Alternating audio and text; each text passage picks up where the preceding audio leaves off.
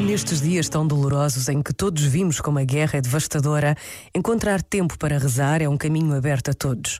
Não precisamos de um lugar próprio. Podemos estar em casa, no carro, nos transportes. Só precisamos de ter o coração aberto e confiar a Deus tudo o que sentimos. Assim nos tem pedido o Papa Francisco.